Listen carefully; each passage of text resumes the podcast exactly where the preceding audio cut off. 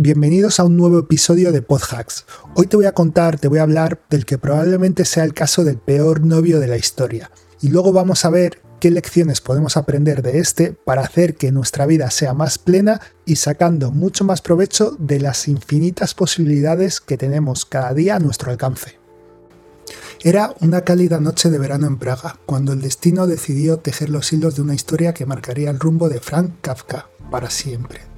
Tenía apenas 29 años cuando asistió a una cena en casa de su amigo Max Brod, sin saber que este sería el punto de partida hacia el amor que trascendería las páginas de su propia obra. Esa noche conoció a Felice Bauer, una mujer de espíritu libre y mente inquieta, que irradiaba una vitalidad que cautivó al reservado Kafka desde el primer instante. Con solo 24 años, Feliz era una mujer de ideas propias que disfrutaba de un considerable éxito profesional en su trabajo en una empresa alemana. Para Kafka, acostumbrado a habitar en los rincones más oscuros de su alma, Feliz representaba la luz que iluminaría su existencia. En ella encontró la encarnación de ese amor que hasta entonces solo había vislumbrado en las líneas de sus propios escritos. Y así es como comenzó a tejerse el vínculo que cambiaría para siempre el curso de su vida. Tras su primer encuentro, la relación evolucionó a través de un medio sorprendentemente moderno para la época, el intercambio de cartas. Sin embargo, el intercambio de cartas se convirtió en un refugio para Kafka, permitiéndole construir una versión idealizada de la intimidad sin tener que enfrentarse a las complicaciones y demandas de una relación en el mundo real. Pero este idilio epistolar no estaba exento de sus propias tragedias y complicaciones. Siete meses después de su primer encuentro, él al fin accedió a que hubiera un segundo, pero sin embargo, llegado el día, envió un telegrama la misma mañana de la cita para decir que no iba a acudir, Luego acabó apareciendo de todas formas, pero estuvo reservado y muy taciturno durante todo el encuentro. Cuando la pareja al fin se comprometió, los padres de Feliz organizaron una gran celebración, pero asistir a ella, escribió Kafka en su diario, le hizo sentirse atado de pies y manos como un criminal. Así que poco después, durante una cita en un hotel de Berlín, Kafka canceló el compromiso. A pesar de esto, la correspondencia entre Kafka y Feliz continuó, prácticamente como si en la cabeza de Kafka nada de esto último hubiera ocurrido jamás, hasta que dos años después volvían a estar comprometidos, pero no por mucho tiempo. En 1917, Kafka utilizó una enfermedad personal como excusa para cancelar el compromiso por segunda y última vez. Feliz, quizás no sin cierto alivio, se casó con un banquero, tuvo dos hijos y se fue a vivir a Estados Unidos, donde fundó una marca de prenda de puntos con mucho éxito. Dejaba tras de sí una relación caracterizada por tantos giros catastróficos e impredecibles que es imposible resistirse a describirla como kafkiana. El grado de agonía quizás sea aquí extremo, pero la tensión, en esencia, es la misma que experimenta cualquier persona dividida entre su trabajo y su familia, entre tener algo estable y su vocación creativa, entre el pueblo o la gran ciudad, o entre cualquier otra contraposición de vida posible. Y Kafka respondió también como muchos de nosotros, tratando de evitar, esquivar y de no enfrentarse al problema. La historia de amor entre Kafka y Feliz con sus giros impredecibles y su desenlace trágico, es un espejo de la neurosis y las luchas internas que enfrentamos todos.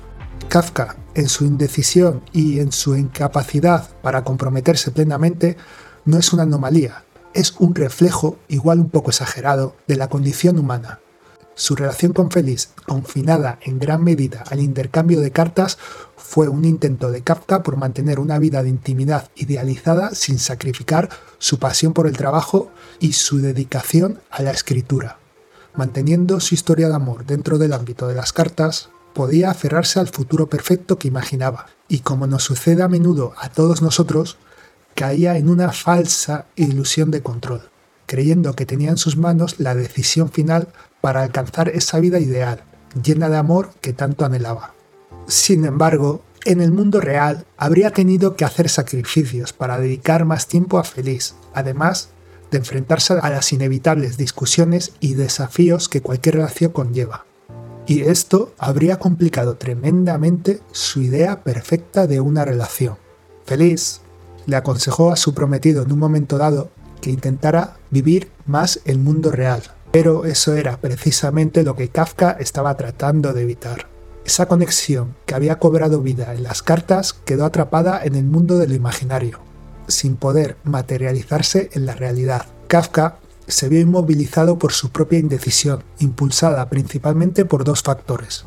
Su temor a enfrentar la posibilidad de que la realidad no estuviera a la altura de sus expectativas idealizadas y su incapacidad para vivir el momento presente, enfrentando las incertidumbres inherentes a cualquier relación o actividad real. Este conflicto interno, junto al temor al posible fracaso, lo mantenía una especie de parálisis emocional, la cual es un ejemplo claro de cómo nuestras propias expectativas pueden convertirse en cadenas que nos impiden avanzar y disfrutar de las experiencias reales que dan forma a nuestra vida, de vivir el momento real tal y como es, con sus imperfecciones e incertidumbres, pero teniendo la valentía para intentarlo, a pesar de todas las posibilidades de fracaso. Porque si lo pensamos bien, nada que esté en el futuro es cierto o predecible, solo existe el momento actual. Hay personas incapaces de comprometerse con nada en la vida, por muy bueno que esto sea porque en su cabeza siempre hay un futuro fantasioso mejor, que su estado actual le hace perderse. Es difícil que estas personas no acaben siendo infelices, pues su fantasía perfecta no existe más que en su cabeza. Por otro lado, a todos nos pasa que optamos una y otra vez por la indecisión y por no comprometernos con un solo camino, porque el porvenir del que disponemos a nuestro gusto se nos aparece al mismo tiempo bajo una multitud de formas igualmente sonrientes, igualmente posibles. La indecisión crónica de Kafka y su constante vacilación en su relación con Feliz refleja un tema central de uno de mis libros favoritos llamado 4000 semanas. Este tema no es más que la parálisis por análisis. Nuestra obsesión con optimizar nuestro tiempo y tomar siempre la decisión correcta puede llevarnos a la inacción. Kafka, atrapado en sus propias ambivalencias y miedos, ilustra vividamente este dilema, al mostrar cómo la indecisión puede consumir valiosamente semanas de nuestras vidas.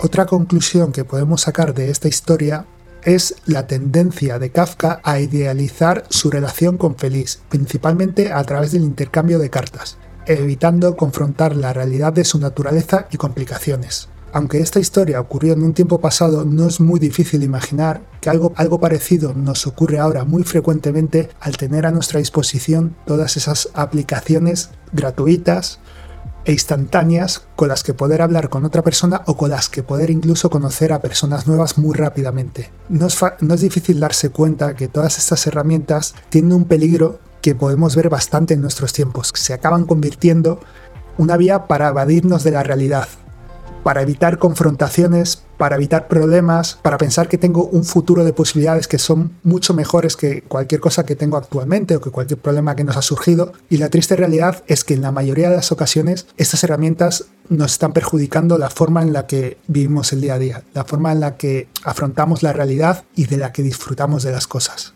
Perseguir una vida sin imperfecciones es una batalla perdida, y debemos aceptar la imperfección como parte de la condición humana.